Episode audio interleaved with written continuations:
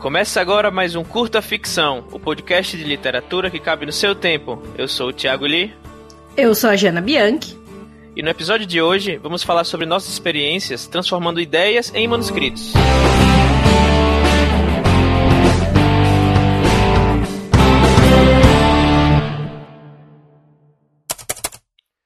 Oi, gente. Eu queria me desculpar de antemão, pois tivemos um probleminha com o software de gravação e lá pro final do episódio, o áudio ele não tá com a qualidade que a gente gostaria que tivesse. E infelizmente não tivemos como arrumar isso, mas dá pra absorver todo o conteúdo do episódio sem problemas. E eu queria que vocês nos desculpassem pela qualidade do áudio no final, mas que vocês aguentassem até o fim, que dá pra ouvir sim o que a gente fala. E a gente vai garantir que da próxima vez isso não vai acontecer mais, tá? Obrigado e curtam o episódio. Bom, atualmente a gente está, por coincidência ou não, nas últimas etapas de escrita de nossos respectivos livros, eu e a Jana, no caso.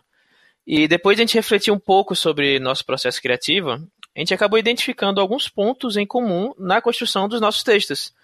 Por isso, a gente dividiu o nosso processo em sete etapas, né, entre aspas, que meio que casaram com o que a gente passou ao longo dos últimos anos e meses. Né, obviamente, cada um tem seu próprio processo particular, e o que a gente vai falar aqui nesse episódio não é uma proposta de passos a seguir. Né? Alguns reescrevem menos, outros precisam de mais etapas extras. O que a gente vai discutir nesse episódio aqui é, trata somente de nossas experiências pessoais, mas que a gente acredita que podem ajudar a validar a experiência pessoal de alguns de vocês ouvintes aí.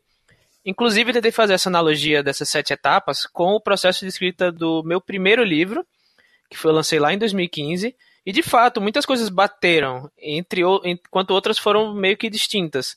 Acho que a lição de moral aqui do, do que a gente vai falar nesse episódio é entender que nada é definitivo e que seu livro com certeza vai mudar bastante entre a ideia e o produto final. Bom, é isso aí. E assim, a minha experiência com o romance da galeria agora também está sendo bem diferente da experiência de escrever Lobo de Rua. O que faz todo sentido por duas razões, né? Uma que Lobo de Rua é uma novela, não é um romance, e outra porque, que acho que é mais importante ainda, porque eu, mudei muito como escritora de 2015, que foi quando eu escrevi Lobo de Rua pra cá. É, e outra coisa é que esse longo aí processo de escrever o romance, pelo menos no meu caso, desde a ideia, da ideia que eu tive, não foi totalmente positivo, sabe? Hoje, para um próximo livro, sabendo o que eu sei, com a experiência que eu tenho, a minha ideia é fazer de um modo diferente, de um modo até mais fácil e mais é, objetivo que esse. Uma coisa bem importante para falar sobre esse episódio é que a gente vai falar sobre o processo de transformar a ideia em um manuscrito, que ainda não é o livro. Tanto, né, não é a mesma coisa aí, um manuscrito e um livro, uhum. que a gente já começou uma série que aborda justamente a transformação do manuscrito em livro. Então, lá no episódio 32, a gente falou sobre terminar o primeiro manuscrito, né? Eu terminei o meu, o meu, o meu livro e agora. E no episódio 33 seguinte, a gente falou sobre leitura beta. E essa série não acabou, né? Ela vai continuar muito em breve aí, com os episódios sobre copydesk, revisão, por exemplo, e outras etapas que levam do manuscrito final até o livro em si. É, e como a gente está nessa etapa, né, coincidentemente, de terminar nossos manuscritos, a gente resolveu dar um passo para trás e falar um pouco sobre isso enquanto está fresco ainda na nossa memória. Então uhum. vamos lá. É, esse episódio vai ser um pouquinho diferente, que vai ser meio que uma espécie de bate-papo entre nós dois, né? A gente vai falar um pouco sobre cada uma dessas sete etapas que a gente delineou, e cada um de nós vai falar da sua própria experiência. Então vamos já com o passo 1, um, que é a ideia. Que é justamente pensar na ideia e decidir, ok, isso dá um livro. E falando um pouco do meu, meu projeto atual, é, a minha ideia inicial veio lá em 2016 e era bem diferente do produto final. Né, na, o, o, meu produto final que eu estou falando, no caso, é o livro que eu vou lançar agora no, no fim de 2018, que chama O Homem Vazio, que é uma fantasia urbana que se passa em São Paulo. E na minha ideia inicial, eu, a minha ideia que eu, que eu pensei, assim, muita gente tem, tipo, tomando banho, ou tem algum sonho, sei lá. Eu tive uma, é, eu tive uma ideia bacana em que isso depois de morar, isso eu acho que uma coisa bem legal é você ter ideias a partir de suas experiências pessoais, né? E como eu tenho, estou morando em, em São Paulo há alguns anos, né? Não muitos anos, né? Eu comecei a ter essa ideia de que a, a quantidade imensa, milhões de pessoas né, que vivem em espaço, espaços muito apertados, metrôs, estádio de futebol, praça, né? E os desejos reprimidos dessas pessoas nas cidades grandes, elas começavam a criar versões diferentes delas próprias E aí eu comecei a tentar brincar com, essas ideias, com essa ideia. Essa foi a minha ideia inicial. É, no meu caso, ao contrário do que costuma acontecer geralmente, né? Que eu penso, ultimamente, eu ando pensando mais é, inicialmente em personagens. É, o que surgiu primeiro no caso do meu romance, do caso do universo inteiro, foi a ambientação, né, da Galeria Creta. E, e ela surgiu para mim lá em 2013, quando eu e um amigo a gente tava pensando em um, um possível universo compartilhado para escrever. Então a gente tava num brainstorming, assim. Spoiler, se a gente nunca escreveu compartilhando universo nenhum, mas a gente tava lá, ah, possibilidade de universo, não sei o quê. E eu tinha acabado de ler Neon Azul, do Eric, é, do Eric Novello. E eu tava, tipo, muito, nossa, fantasia urbana maravilhosa. Eu tinha descoberto a fantasia urbana que se passava no Brasil. E eu, amante aí da cidade de São Paulo, pensei, putz, ia ser legal um universo em São Paulo, né? Esse universo fantástico em São Paulo. E aí eu comecei com as primeiras, um, primeiras ideias do que era a galeria, do que era o Minotauro também, né? Então, na verdade, primeiro surgiu a galeria como esse lugar, esse estabelecimento aí nos submundos paulistanos em que a realização de qualquer desejo tá sempre em estoque, né? Era o, o mote aí da galeria, ou uma espécie de mistura de galeria pajé com beco diagonal, com, sabe, uhum. uma cidade é, sobrenatural. E também surgiu a ideia do Minotauro, que inicialmente eu não sabia, não, nem eu sabia muito bem, assim como alguns dos meus personagens, o que, que o Minotauro era, assim. Se ele era mesmo um Minotauro, se ele era só um disfarce, era uma pessoa, entendeu? Então foi, foi nessa época, conversando com um amigo, que eu tive a ideia do universo. Eu acho que bacana que é, existem tanto momentos pessoais, como também como é que eu digo, ondas de, de, de pensamentos, de ideias, de temas que se repetem, não só na literatura, mas na, na cultura popular em geral. Como, por exemplo, eu acho que hoje em dia está muito em voga essa, essa discussão do, da ressignificação do espaço urbano. Uhum. Então, acho que tem muita, muito livros, muito, muita história sendo contada sobre esses, te sobre esses temas, sobre o, somente é, cidades grandes tal. É por isso que você vê muito, muito livro aí sendo ambientado em, em usando temas fantásticos, sendo, sendo ambientado em, em, São Paulo, Rio de Janeiro, Curitiba. Uhum. Aí eu acho que até, até meio que coincidência, porque eu não conhecia a Jana quando eu comecei a ter essa, essa ideia desses livros. E, por exemplo, tá terminando livros de fantasia urbana que se passam em São Paulo, basicamente na mesma época. Mas assim, a gente não se conhecia, a gente não trocou essas figurinhas. E tem outros autores, como o próprio Eric Novello, que faz isso já há um bom tempo, desde o Neon Azul que você mencionou. Né? Uhum. Eu acho legal ver essa, essas ondas de, de, Por exemplo, já, passou, já teve a grande onda da fantasia medieval, já teve a grande onda da distopia, sabe? O que será que é a nova onda que, do imperador que vai que, que, que, vai vir aí? Eu acho, eu acho legal ver essas, essas ideias, elas acabam se repetindo, né? É, sim, eu ia falar isso até que você falou da fantasia medieval, é bem isso, assim. Acho que dentro dos gêneros também a gente tem muitas tendências. Então, assim, gente, dentro da ficção científica teve uma onda que tinha muito a ver com isso da política, né? O que tá rolando no mundo. Uma onda militarista. Hoje você já encontra ficções científicas que tem um aspecto mais ligado à ciência, por exemplo. Na verdade, não agora, mas na década de 90. Então, ah, Jurassic Park, essas coisas, né? Tipo assim, é, Planeta dos Macacos é mais antigo, mas nessa, nessa onda, assim, né?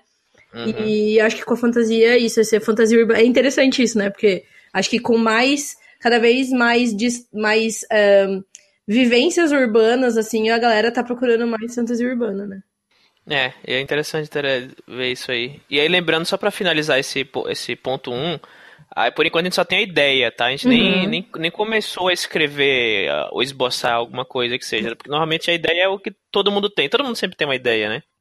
É, eu ia falar isso que é, a gente tem muitas ideias o tempo todo, mas eu acho que a gente tem meio que um instinto escritor, assim, dentro da gente, uhum. que sabe quando uma ideia é uma coisa assim, ah, tive uma ideia que é aleatória, putz, ah, essa ideia é legal, vai aqui pro meu banco de ideias. Mas às uhum. vezes a gente tem uma ideia que a gente fala, não, putz, é essa que eu quero pegar e eu quero destrinchar, né? Recentemente a gente tava conversando, eu tive uma ideia de um universo que eu fiquei enlouquecida, e agora eu tô, tipo, focada nessa ideia, uhum. assim, desse universo. Mas não é, não é toda ideia também que dá essa centelha sim, de, sim. tipo, preciso escrever. É. é. Inclusive, enquanto eu tô escrevendo agora, eu já tenho umas outras ideias que eu. Essas. Você meio que começa a ter uma maturidade. Tipo, ah, isso aqui uhum. dá, dá pra, pra tocar, sabe? Outras que você vê que não dá. É, ou uma que vira um conto e não um romance, isso. né? Uhum.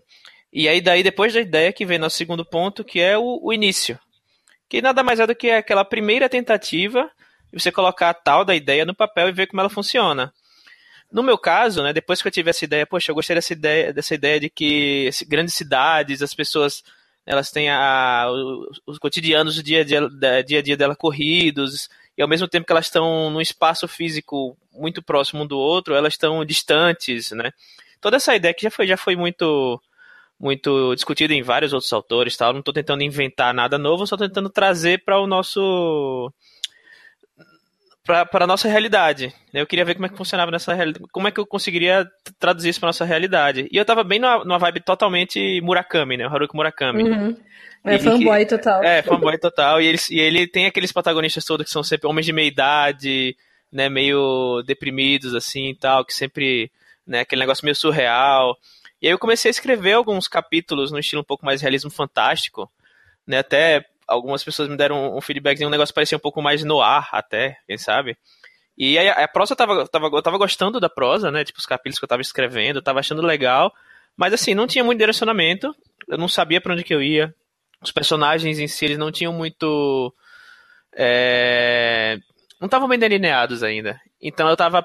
O, o segundo ponto é o, esse do o início era eu tô testando as águas para ver o, hum. onde é que isso vai dar Pode ser que não dê em lugar nenhum, pode ser, ou pode ser que, que, que dê em algo como foi que, que deu no meu caso. É, eu acho que esse momento, engraçado e o meu tem muito a ver, porque esse momento eu acho que é o que a galera se perde mais, porque não é que se perde mais, na verdade, porque a gente já tá perdido, né? E tanto que, assim, no meu caso, por exemplo, é, os primeiros, os primeiros capítulos é, que eu escrevi no universo, antes de escrever Lobo de Rua, né? Lobo de Rua, ele veio depois já de começado o embrião do meu, da outra versão aí do romance.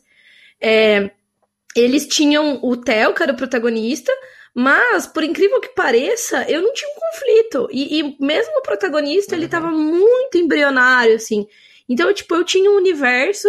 É, um, no nosso primeiro episódio, ou nosso segundo episódio. Não, no nosso segundo episódio a gente fala sobre ideias que não necessariamente são histórias, né? uhum. né? E, e, foi exatamente isso que aconteceu comigo. Eu tinha uma ideia muito legal ali, que era a Galeria Creta, na minha humilde opinião, né? Uhum. E só que eu não tinha uma história na cabeça, sabe? Então eu tentei, foi, foi a hora de eu, tipo assim, pegar, escrevi em terceira pessoa, escrevi em primeira pessoa, é, escrevi cena aleatória, escrevi o começo de uma possível história, achei um lixo. Na verdade, era para começar com, sendo um conto, não era nem uma, um romance. Escrevi, aí falei, não, vai ser uma coisa muito maior. Então foi bem isso, foi tipo assim, várias experimentações aleatórias na minha pobre cabeça de quem não sabia o que estava fazendo, aquilo ia virar alguma coisa, mas hoje eu vejo que era tipo eu tava assim, testando, sabe? Eu tava, tipo, desesperada tentando encontrar o que ia me seguir, mesmo que eu ainda não tivesse a história, entendeu? Sim, e só complementando o que você falou, é... eu li esses primeiros capítulos da Jana, e assim, de fato, estavam muito bem escritos, tinha, tinha bastante simbolismo, até achei, achei até né, estranho. Poxa, ela acabou de, de começar a história, tem bastante simbolismo. Lembra, Jana, uns capítulos que você escreveu do Theo, uhum. falando sobre o Bela Lugosi e tal. Uhum. E aí eu falei, porra, tá bacana. Só que aí a Jana foi escrevendo, escrevendo, aí cada vez menos, se, se, cada vez mais se diluía essa, essa ideia, justamente porque a Jana não tinha um conflito claro na cabeça dela. Uhum. Isso aí eu é, aí eu fiquei tentando arrumar mas... conflito. Uhum. Eu tô falando por você, mas imagino que seja bem isso que eu tava sentindo, né? Total. É, então acho que meio que nessa, nessa etapa que os escritores, somente os, os que estão escrevendo o primeiro livro, são meio que jogados assim, tipo, no, é, Imagina que você, se você é um escritor, sei lá, com experiência, você pula num rio e você sabe para onde seguir. Tem uma, tem um fluxo. Uhum. O escritor iniciante é como se tivesse jogado no meio do mar. E ele não sabe para onde seguir. Ele precisa achar o, a correnteza dele, sabe? Nossa, boa, você foi agora, foi fundo. Gostei dessa analogia. Já tá anotando aqui pra usar no livro. Espera um pouquinho. Né? Espera um pouquinho, espera um pouquinho. Mas eu acho que é mais, mais ou menos por aí. Eu acho que esse ponto é, cru, é, acho que é crucial. E aí, talvez o que seja necessário para você, para a gente sair desse, desse ponto né, de, de, estar perdido, é uma pausa, que é o nosso terceiro ponto, a pausa. E aconteceu comigo nos dois livros. É, não sei se aconteceu com o Lobo de Rua já porque ele era um pouco menor, né? Mas essa, essa pausa é uma parte do processo que com certeza foi importante, né, para que nossas obras se tornassem o que elas são hoje. Não é necessariamente uma boa coisa, né? Imagino que em circunstâncias ideais você não precise dar essa recalculada na trajetória, mas é importante saber que ela é sim uma opção. Uhum. E aí o que aconteceu comigo? Eu comecei a escrever esses primeiros capítulos e que eu tava gostando muito da prosa, porque tava ressoando muito com o que eu tava tava, tava lendo, né? Eu tava lendo muito, muito realismo mágico, um pouco do, de New Weird também, então, né, é uma coisa um pouco mais do estranhamento. Então eu tava gostando disso, mas eu não conseguia passar do feeling, né? Porque um romance inteiro ele não é só a, o feeling, ele também a atmosfera, é... né? Isso, não é só a atmosfera, ele também é o conflito, ele, os personagens, a progressão. Então depois de um tempo eu acabei empacando, né? E isso, isso, é, isso é frustrante. Eu acho que é, talvez seja aí que uhum. essa galera costuma parar. Né? E aí, desanimar. E desanimar, desistir, aí desiste, larga o livro, larga o Word e vai fazer outras coisas. Mas aí eu também, eu também tava nessa, nessa neura, né? O que eu fui fazer? Tive outras ideias, fui atrás de outros projetos, né? lancei outras coisas, contos, conto na Trasgo. E aí e fui lendo e estudando. Só que assim, é frustrante porque você fala, você, poxa, não estou conseguindo completar a grande ideia que eu tive, né? Eu acho que esse é um ponto frustrante. É a mesma coisa comigo, assim, eu não tava gostando nem um pouco do resultado. Mas eu acho que é uma coisa que foi bem importante na pensando assim na minha trajetória né, dentro da galeria, né, é que apesar de eu estar tá, de eu ver claramente que não era aquilo que eu queria, eu ainda tava apaixonada no bom sentido pelo meu universo, assim. Então, eu percebi de algum modo que, tipo, tá, beleza, não é isso o romance, não tá sendo. E eu tava tentando, sabe, tava dando com os burros na água ali. Uhum. Mas não é isso, mas é alguma coisa nessa atmosfera, né? Então é isso, tipo, o que me prendeu foi a atmosfera e barra o universo que eu fui criando as mitologias e tal. Até a gente vai falar um pouquinho mais pra frente, eu vou falar de Lobo de Rua, mas foi uma das coisas que não fez esse essa paixão, foi uma das coisas que não fez eu desistir do universo e por, né, por, por consequência não desistir da escrita, assim. Claro, não, não dá para saber o que teria sido se eu tivesse achado que a galeria era uma grande porcaria e eu não podia seguir nesse universo, né?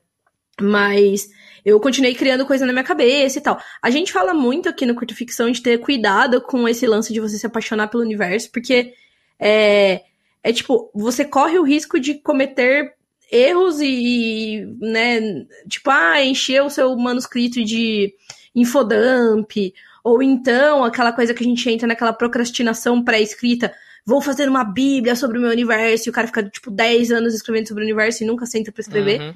Mas manter essa centelha aí de, de paixão e de confiança no próprio universo, não precisa ser num, num só, talvez, né, mas na, no seu taco a, apesar das coisas estarem dando errado, eu acho que é muito importante, né? E estudar também, você falou, isso eu achei legal também. Foi um período que, de fato, foi logo assim, depois dessas primeiras tentativas totalmente ali falhas do, do romance, que eu falei, cara, não é possível, sabe? Tem alguma coisa que eu deveria saber aqui que vai me ajudar. E aí eu comecei a ir atrás de, de coisas, assim. De, de, de cursos, oficinas. É, e continuando aí nas minhas metáforas que hoje eu tô inspirado, Você né? Tá... O, é, o, tipo, toda boa história, ela é tipo que nem, sei lá, tipo um bom vinho, por exemplo, um whisky, né? Uhum. Mesmo, mesmo que você não pare durante o processo de escrita, você é muito provavelmente você passou muito tempo pensando na história até chegar ela botar no papel. Se, Com por certeza. exemplo, é, se eu tenho uma ideia agora e ponho ela no papel, ela vai ter mais uh, esse sentimento do imediatismo do que de algo bem pensado. Às vezes tem contos que, por exemplo, até o meu conto que foi o que, que, o que foi finalista do, do, Brasil em Prosa lá da Amazon 2015, é, foi até achei, achei estranho porque foi um conto que eu escrevi literalmente em 20 minutos.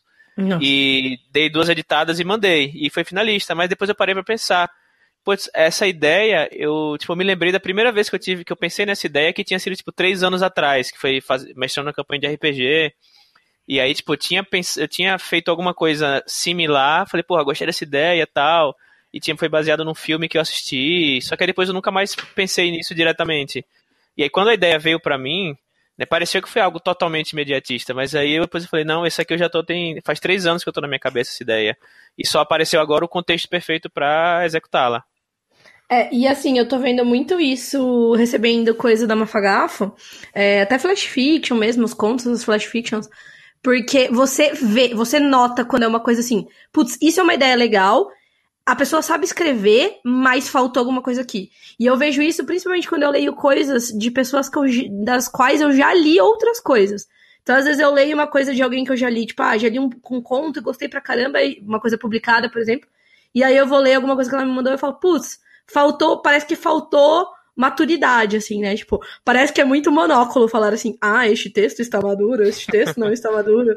Mas é muito verdade, tipo, eu vejo isso nos meus textos mesmo, inclusive, aliás, muito mais do que nos outros. Eu olho o texto e falo, gente, tá um lixo. Aí eu vejo um texto depois que eu já trabalhei, retrabalhei, e não só retrabalhar de reescrever, né, mas que eu já pensei, putz, esse não é o caminho certo da história e tal, e eu vejo, não, essa história já tá mais madura, né? E, e aí, depois que você tá nessa, nesse momento de pausa, né, ou seja lá o quão longa for, se você já tinha feito essa pausa né, antes de começar a escrever, né, você pode, é um bom ponto para você colocar em prática o ponto 4, que são projetos paralelos. E acho que o uhum. importante dessa etapa é saber que um projeto empacado não precisa te empacar como autor. Às vezes só precisa testar outras coisas. Que foi o que eu mencionei. Por exemplo, quando eu estava nessa pausa, eu comecei a escrever uma. Isso agora que eu vou falar é importante para o resultado final, né? Já é um foreshadowing.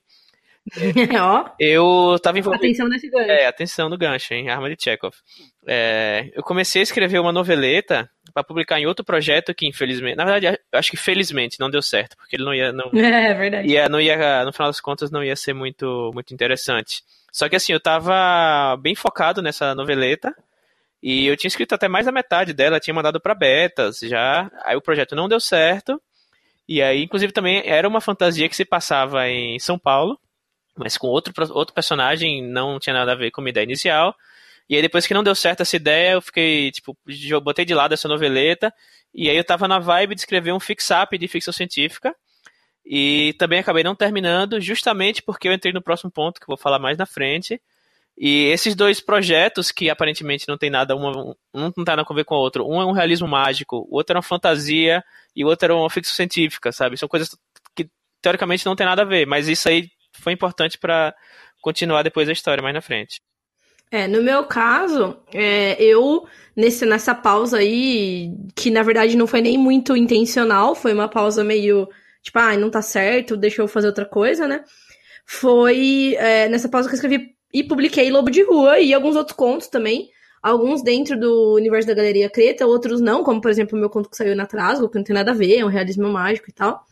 É, mas o que eu acho importante de falar nesse tópico, assim, sobre a minha experiência, é que o fato de eu ter publicado alguma coisa me deu. Uh, foi importantíssimo para tanto para eu ter retorno sobre minha escrita, sobre minha história, sobre o meu universo, quanto para fazer contatos dentro desse meio, assim. E isso, esse, esse movimento é, de, de conversas com outras pessoas que escreviam e também conhecer outros autores é, e entrar meio que nessas rodinhas, e ir em evento, e ouvir o pessoal falando sobre o que eu escrevi, isso me estimulou a continuar.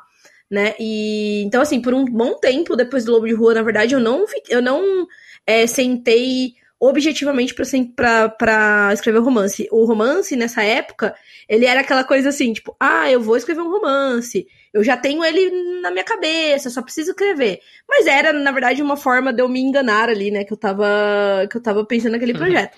Felizmente, eu acabei fazendo esse monte de coisas paralelas. Lobo de Rua, Sombras, mais um monte de conto, coisa que não foi publicada ainda, e que coisas que não serão publicadas também. Mas foi uma época bem boa para eu ir aprendendo mais e fazer esses contatos com a galera.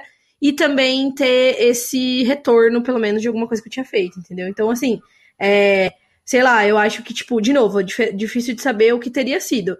Mas eu acho que se eu não tivesse colocado alguma coisa no mundo, né? Que no caso foi Lobo de Rua, uhum. não sei se eu teria continuado com romance ou talvez até com a escrita, assim. É, eu acho que, tipo, é bom você se permitir é, fazer coisas diferentes, se permitir dar uma pausa, se permitir é, escrever, produzir. É, produzir, enfim, acho que você se permitir que, assim, é, tem gente que, principalmente até muitas pessoas que estão entrando em contato comigo para fazer leitura crítica de livros e tal. Eu vejo muita gente que nunca publicou nada na vida, nem um conto, tipo, que seja tal. E, tipo, olha, eu tô com meu livro aqui, ele tem, tipo, 150 mil palavras. Uhum. E, assim, não, não tô criticando, porque, assim, eu. As primeiras coisas que eu escrevi também eram coisas enormes e que eu nunca publiquei, nunca tinha publicado nada na vida. Mas, às vezes, se permita saber que, assim, esse seu trabalho de agora provavelmente não é o trabalho da sua vida. Sim. Sabe? Tenta, tenta buscar outras coisas, sei lá, dar uma pausa, enfim, tenta, tenta explorar o, esse mar, né? E quando chegar o momento de que, ah, não, essa ideia finalmente é o, o que eu tava querendo, talvez você perceba, você, você tem esse, esse feeling, sabe? É, antes do Lia entrar no quinto ponto, eu acho que uma coisa interessante, agora eu vou fazer uma metáfora, quer dizer, fiquei com ciúmes da sua. Não, tô brincando. Eu acho uma coisa interessante que, assim, uma coisa que eu vejo é que, assim, eu não tinha a visão do todo nesse momento. Eu, tenho, eu tinha a impressão que eu tava, hoje, olhando hoje, né, não na época.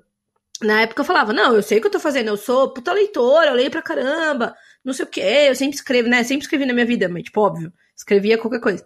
Mas hoje eu vejo que eu tava, tipo assim, olhando com, tipo, um. Aqueles negócio de, de burro, sabe? Aqueles. Cabresta, né? Aquele cabresto, assim, é. Eu tava, tipo, olhando daquele jeito. E aí, quando eu fui conversando com o pessoal, é, fazendo oficina aqui e ali, o negócio abriu e eu falei, cara, que louca, o que, que eu tava fazendo na minha vida? Tava tudo errado, uhum. entendeu? E foi uma coisa muito importante e eu sou muito, muito, muito grata de, de, disso ter acontecido antes de eu escrever um livro de 200 mil palavras e publicar de qualquer jeito, entendeu? Eu acho que foi muito importante, assim, para eu entender para onde eu queria ir. É, com certeza. Acho que isso é uma lição que a gente aprende a cada, cada dia, né? Que cada vez mais esse cabresto vai. Cada tombo. É. é, e aí, aí a gente vai pro quinto ponto, que é o entendimento. Que é, enfim, você racionalizar e perceber por que aquela sua história não estava funcionando, né? E ainda que seja difícil descobrir, no meu caso, eu percebi que a minha noveleta que eu não tinha terminado, ela tinha tudo a ver com o livro que eu estava começando em 2016 e dava para juntar as duas histórias numa só. Além disso, o protagonista do, do Fixap ficção científica que eu estava escrevendo, era um, é, dos três, era, acho que era o protagonista mais bem delineado.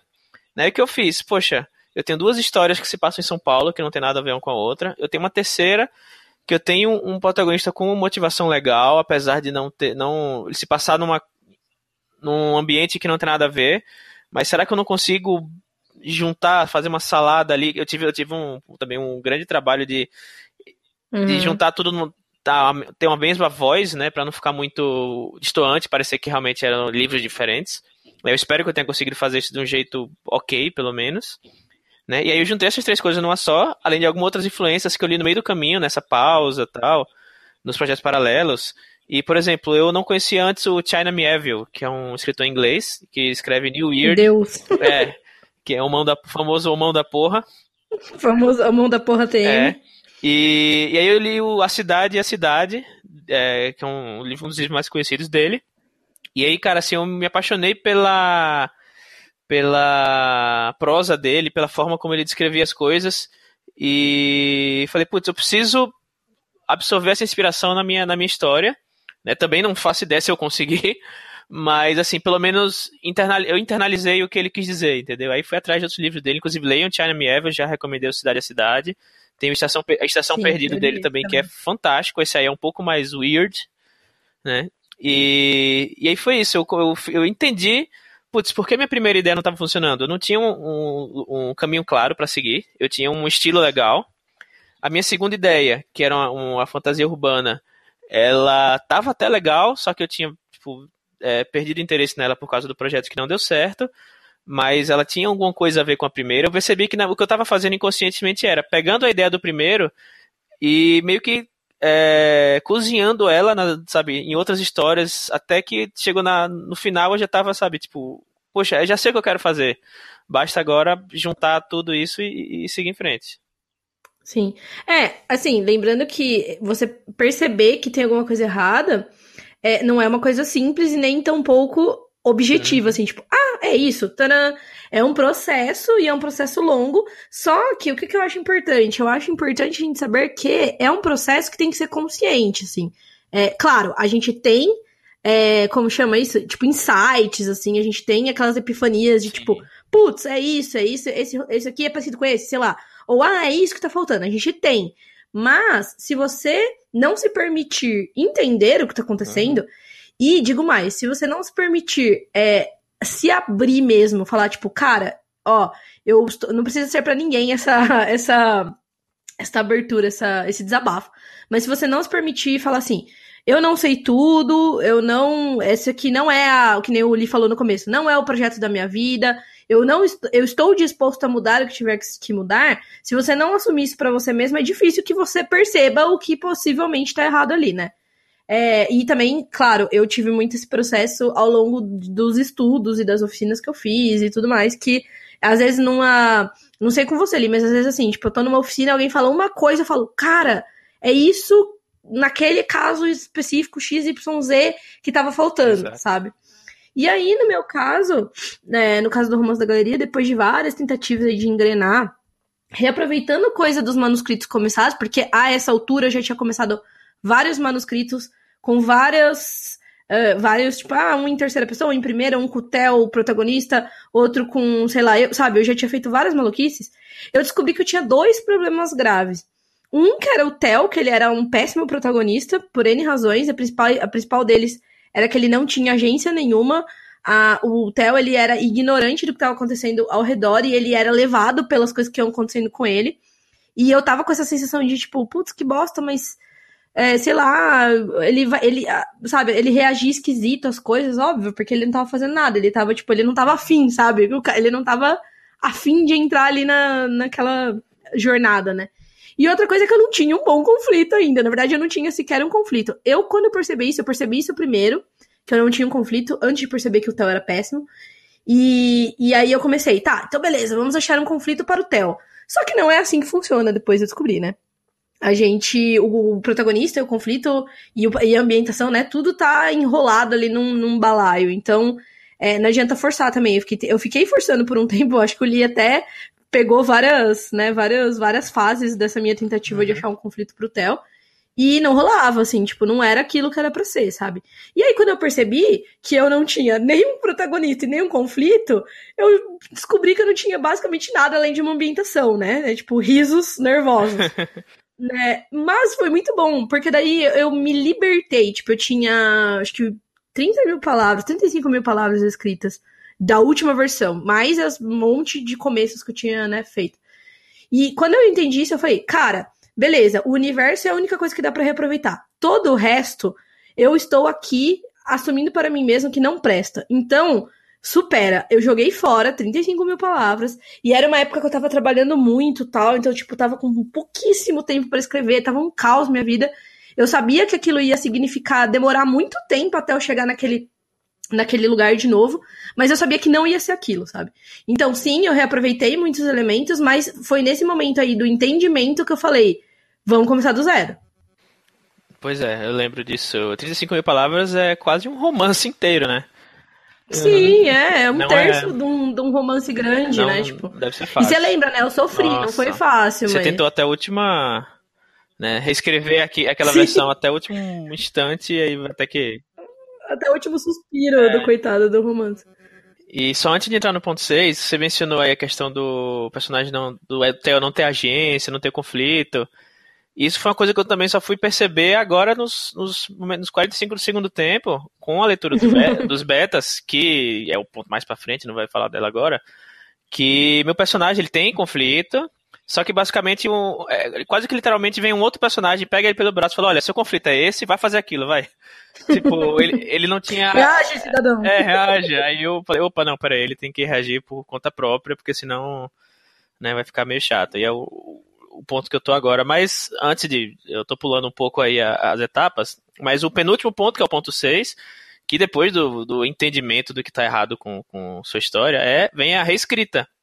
Já sabe o que está errado, e aí fica mais fácil retrabalhar tudo para ou uma parte, né, uhum. né, para acertar esses pontos e enfim começar a dar forma para o projeto em si.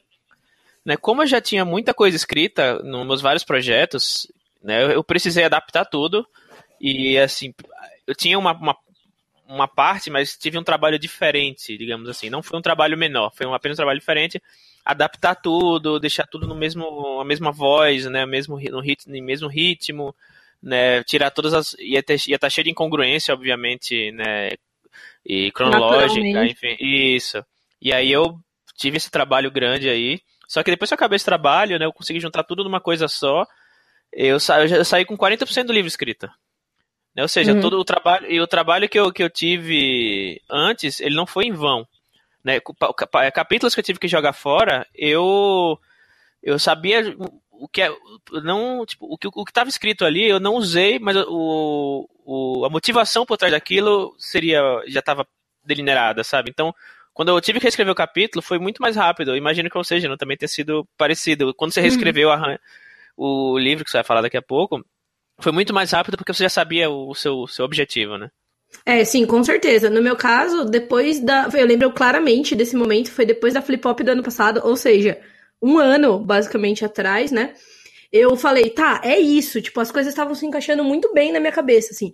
Eu, eu já tinha assumido lá para mim que o Theo não era protagonista, eu tinha encontrado uma nova protagonista. Eu não tinha conflito quando eu pensei nessa nova protagonista, já lembro que foi na Flip Pop, eu meio que consolidei um conflito. E eu falei, não, é isso aí. Agora, agora isso é uma história. Isso é, não é mais uma ideia só, é uma história dentro de uma ideia, né? E aí eu sentei, fiz todo um outline novo, né? Considerando tudo isso que eu tinha pensado, tudo isso que eu tinha racionalizado a respeito do que estava errado nas anteriores. É, e meio que sem essas amarras aí do que eu já tinha escrito, eu, uh, usando, claro, alguns elementos ali dos primeiros rascunhos, mas pouquíssima coisa, eu comecei de novo. Então a história em si mudou completamente, o protagonista mudou completamente, o conflito mudou completamente.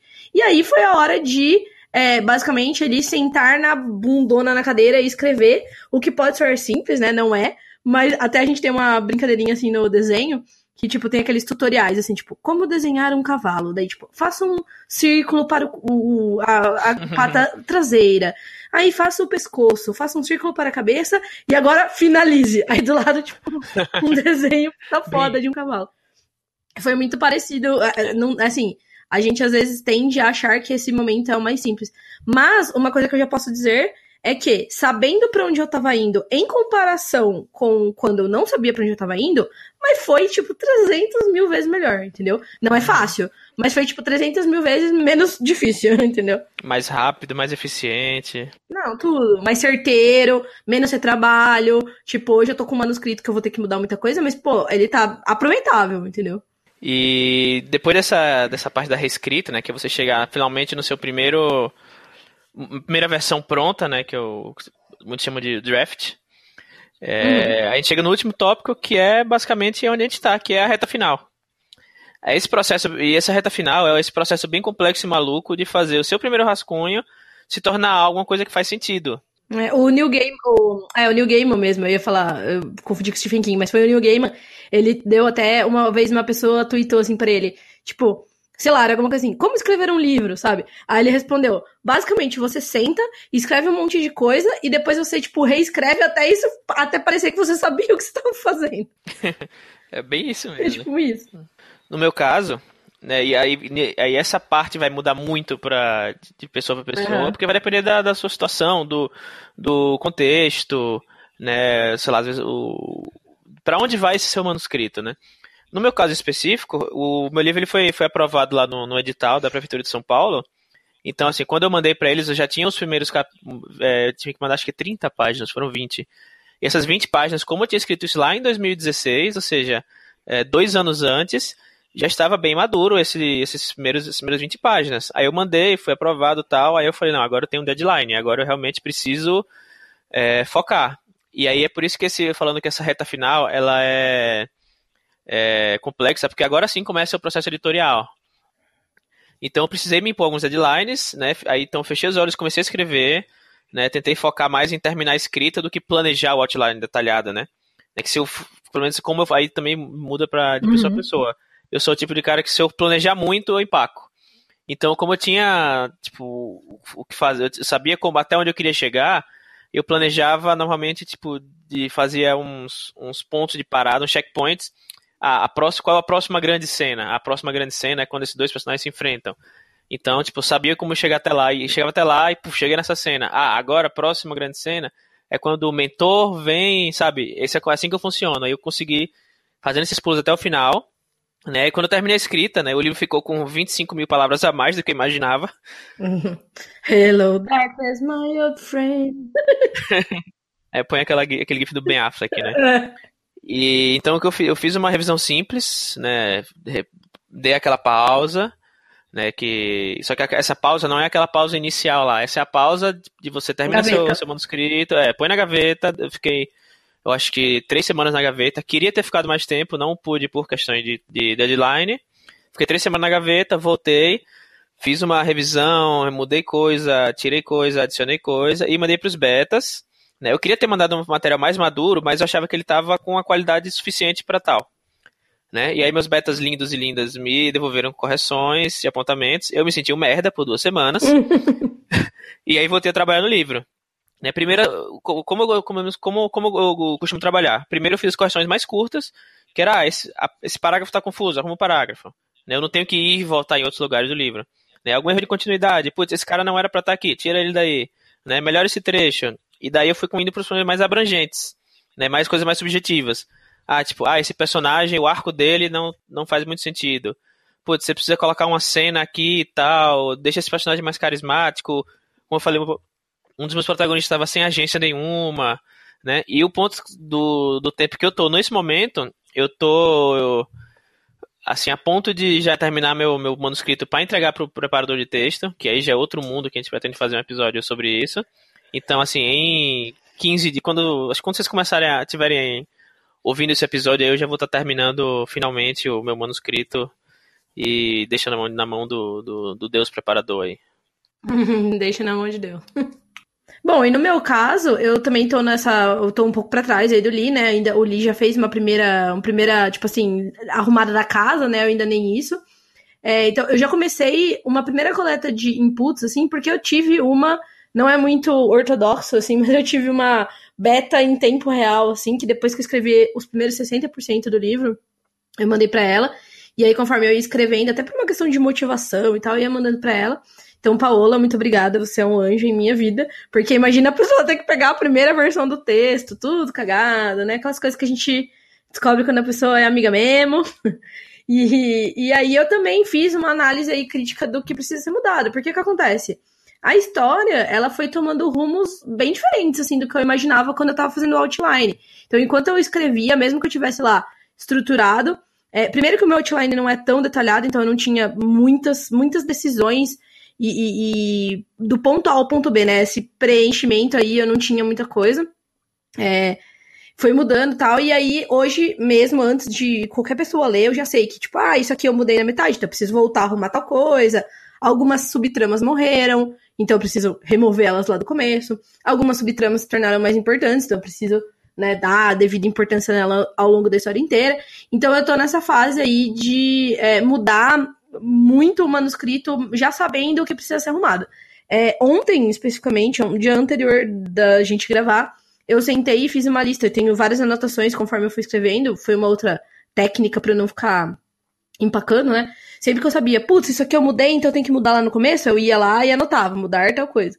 E aí ontem eu botei tudo junto, eu tenho, tipo, 100 tópicos para mudar. De tópicos pequenos, é.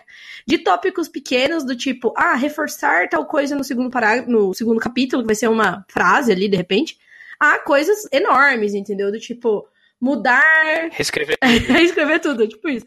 Não, mas de coisas assim, tipo, inserir cenas para que. para ali, ali, ali, pra, pra sempre mencionar um elemento, sabe? Essas coisas que vão ser mais trabalhosas. Eu comecei ontem, só revisei os dois primeiros capítulos, porque começo, né? Que é aquele coisa que você fica mais preso. Mas eu acho que eu pretendo fazer como li também. Então eu vou abordar pequenas coisas primeiro, coisas é, contínuas, assim, né? Enquanto eu vou lendo, enquanto eu vou é, seguindo a história, eu já vou ajeitando coisas, e depois essas coisas maiores de ah, fazer tal elemento ao longo da história inteira, eu volto e faço depois. Aí vamos ver. Em algum momento, espero poder falar que deu tudo certo. Sim, torçam por nós. e aí, né, e aí depois disso eu vou mandar pros meus pobres barra queridos betas. Uhum. Já estou abrindo espaço na minha agenda aqui. Bom, então acho que com isso a gente chega no, no fim do episódio. Né? Foi, uhum. uma, acho que foi um bate-papo legal. É, e vocês é, contem pra gente. Foi quase uma análise, é, falei. Um... eu tô no divã aqui. Já. Uma terapia. É. É, e vocês contem pra gente como foi, como é que tá sendo a experiência de vocês nas suas próprias jornadas, entre a ideia e o manuscrito, né? A gente quer. Eu acho que mais, quanto mais depoimento, mais a gente vai enriquecer essa. Sim. É, o repertório de possibilidades uh -huh. aí. E deixa um comentário lá no site, né? Que aí todo mundo consegue ler e responder. É bom comentar no Facebook, no Twitter e tal, mas põe no site também, porque ele fica gravado para sempre e todo mundo pode contribuir. É, eu sou o Thiago Li, eu tô lá no Twitter como arroba Thiago Euli, né? Li com dois Es. Né, você pode saber mais sobre mim também no thiagoli.com.br, lá tem mais informações sobre mim e meus projetos. E então me siga no Twitter que eu sou um Fina. Eu sou a Jana Bianchi. É, eu tô no Twitter também, Twitter Melhor Rede, como Jana P de Pato Bianchi, Jana P Bianchi. E você pode também saber mais sobre mim em www.janabianchi, aí sem o P.com.br. É, e o Curta Ficção, como um podcast, tá no Facebook como podcast Curta Ficção. E também tá lá no Twitter como arroba Curta Ficção, né? Sem acento, sem cedilha. E, obviamente, você também pode sempre mandar um e-mail pra gente no contato arroba curtaficção.com.br, que a gente adora receber e-mails. Yes. E se você estiver ouvindo o programa em algum agregador de podcast, não esqueça de avaliar o Curto Ficção, principalmente lá no iTunes, que a gente fica no, no top das paradas. Uhum. E lembrando, lembrando que a gente está no Spotify também. Os links estão todos aqui na descrição do episódio, é só você entrar e, e olhar. Uma coisa que eu não, eu não sei para quem ouve no, no, Spotify, eu acho que não tem descrição do episódio. É, mas aí, se você ouve pelo Spotify e você quer saber ver algum link que a gente comentou, vai no, no nosso site, curtaficção.com.br e aí você procura o, o, o post do episódio lá e acha tudinho. É, outra dica, inclusive, aproveita e assina a newsletter, porque daí a gente sempre manda newsletter quando sai episódio novo, e lá já tem os links que mandam tanto para o episódio no, no, web, no web, né, se você quiser ouvir na web, quanto é, te dá o lembrete se você ouve no, no agregador, né, quanto no Spotify. Então, é uma boa técnica de para não esquecer. É, e um recado, já saiu finalmente o resultado do sorteio do exemplar do Ordem Vermelhas Filhos da Degradação. Que é o livro do Felipe Castilho, que a gente anunciou que ia fazer o sorteio alguns episódios atrás. E hoje finalmente a gente vai anunciar o vencedor, que é. Rufem os tambores. Valdo Lima. Parabéns, Valdo. A gente vai entrar em contato com você para pedir seu endereço e poder mandar o livro. Ó, oh, e um outro aviso é que este mês está rolando uma campanha conjunta do 12 Trabalhos do Escritor, que é o nosso podcast Crush. Vocês devem né, saber disso. A gente já gravou até com a Jota lá no 12 Trabalhos e o AJ já gravou aqui com a gente também.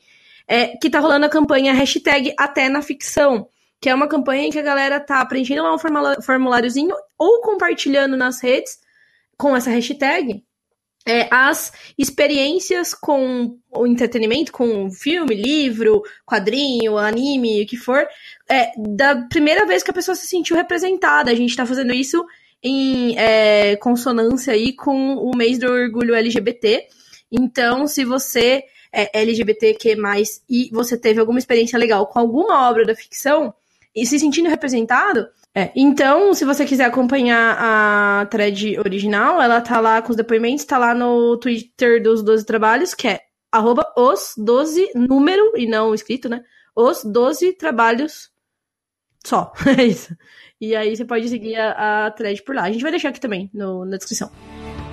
E esse foi mais um episódio do Curto Ficção, o podcast de literatura que cabe no seu tempo. Eu sou o Thiago Lee. Eu sou a Gina Bianchi. E a gente volta com mais um episódio daqui a duas semanas. Tchau! Tchau!